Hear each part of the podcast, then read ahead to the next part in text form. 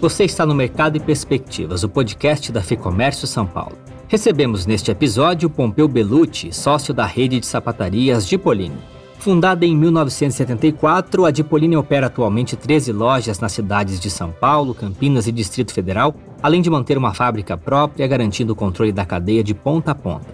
E entre fases de abertura e fechamento do comércio, e com a maior parte de seus pontos operando dentro de shopping centers, o executivo fala dos desafios que envolvem manter as operações e garantir a fidelidade dos clientes. Então a gente buscou vendas diretas, assim, tentar comunicação via WhatsApp, é, lançamento de coleções exclusivas, trabalhar de forma é, direta com o cliente.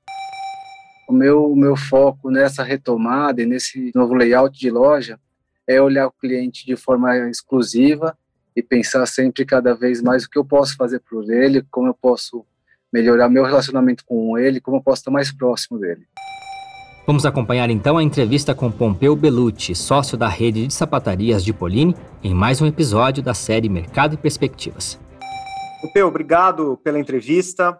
É, a Dipolini ela foi fundada em 1974. Como qualquer negócio no Brasil, vocês já atravessaram muitas crises. Como que tem sido passar por mais essa, Pompeu? Obrigado pela entrevista mais uma vez. Imagina, Fernando, eu que agradeço a oportunidade aqui de estar com vocês, de contar um pouquinho da nossa história e contar um pouquinho do que a gente tem feito nesse momento aí tão difícil. Momento, de fato, é, desafiador, né? A empresa tem mais de 45 anos, foi fundada em 74, né? E a gente está tá passando por um momento é, difícil que nunca imaginamos, né? Uma pandemia desse porte. A gente, meu pai até brinca comigo, meu pai é o fundador da empresa, né? E ele fala, puxa, já passei por diversas né, crises, as maiores que você possa imaginar, mas nada é, representa 10% do que a gente está vivendo hoje, né?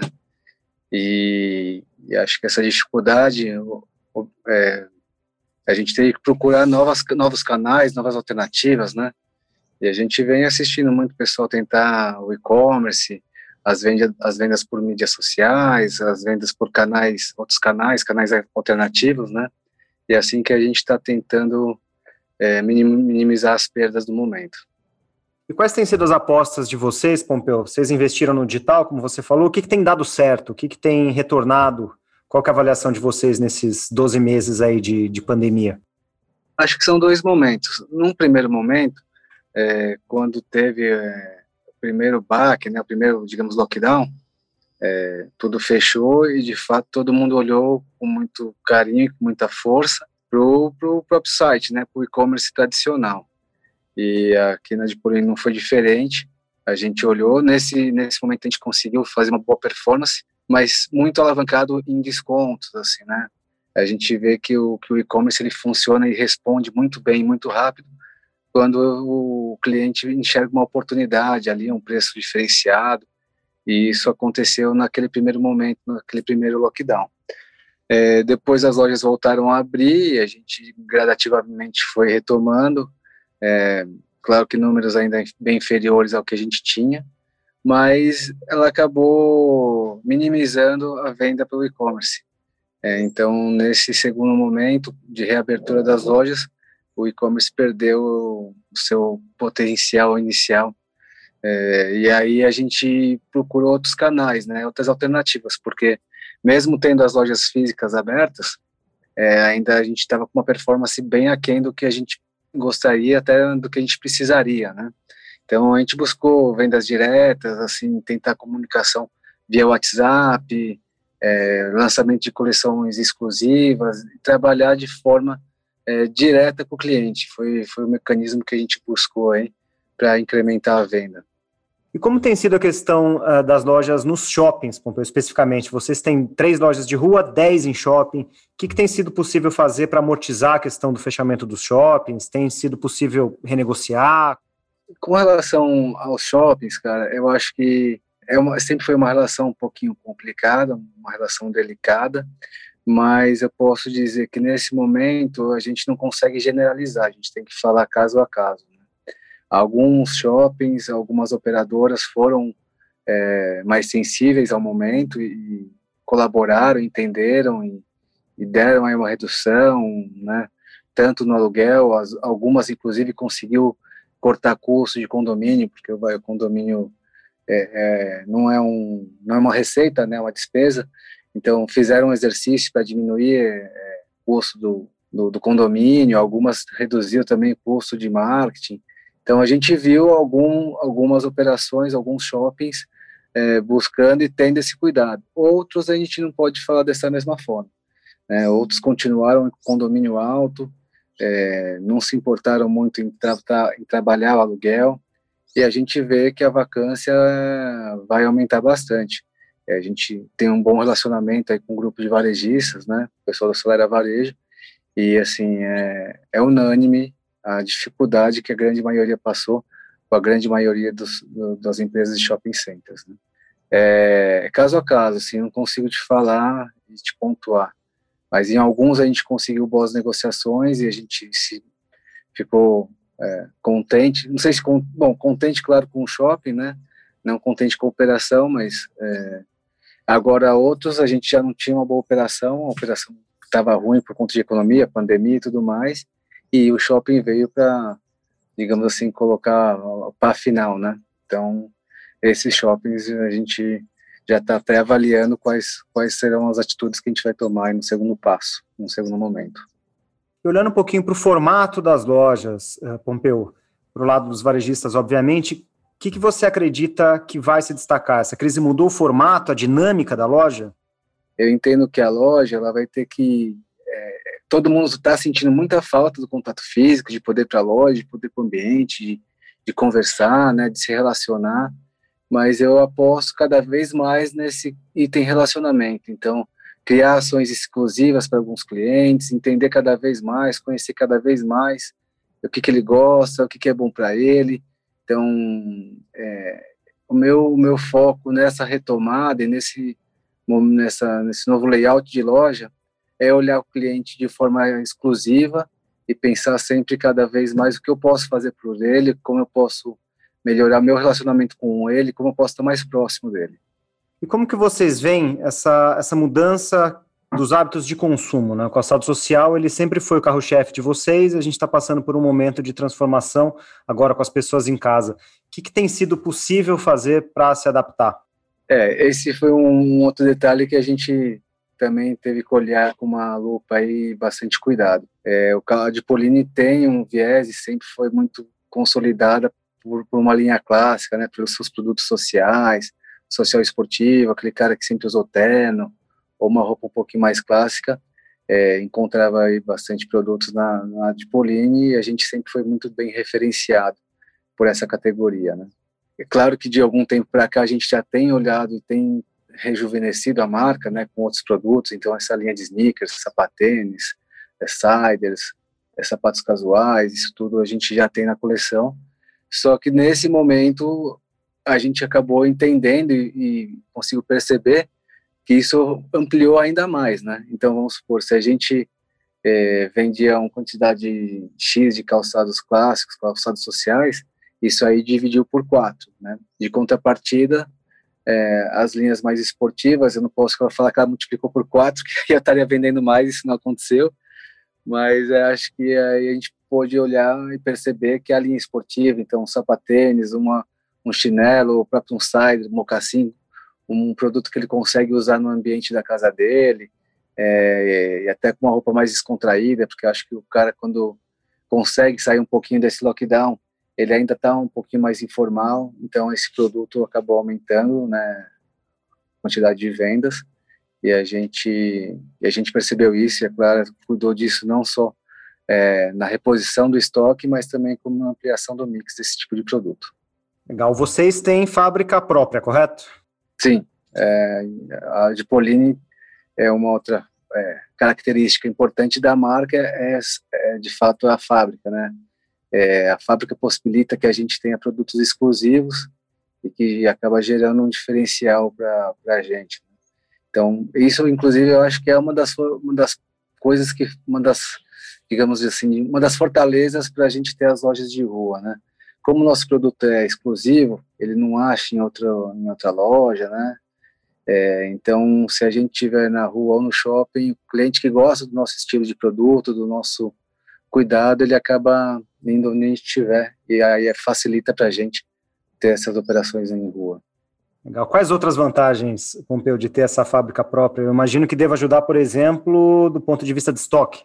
É, a gente tem algumas vantagens. Claro, tem, tem, como todo negócio, tem seus pontos fortes e fracos, né? É, o ponto forte de ter a fabricação é, de fato, a gente conseguir dar velocidade, porque a gente quer que produza mais rápido. Então, determinada linha foi lançada e teve um bom resultado, eu consigo rapidamente virar a linha de produção e, sim, aumentar é, a produção desse produto que se destacou.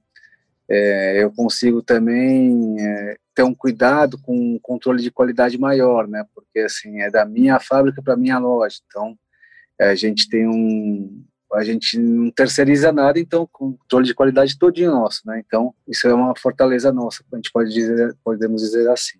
A gente, os clientes conseguem perceber isso aí no dia a dia e na recorrência de compra. A gente tem alguns clientes que sempre falam, poxa, o sapato durou bastante, fiquei feliz. E isso é uma coisa que a gente só consegue por ter a fábrica, né?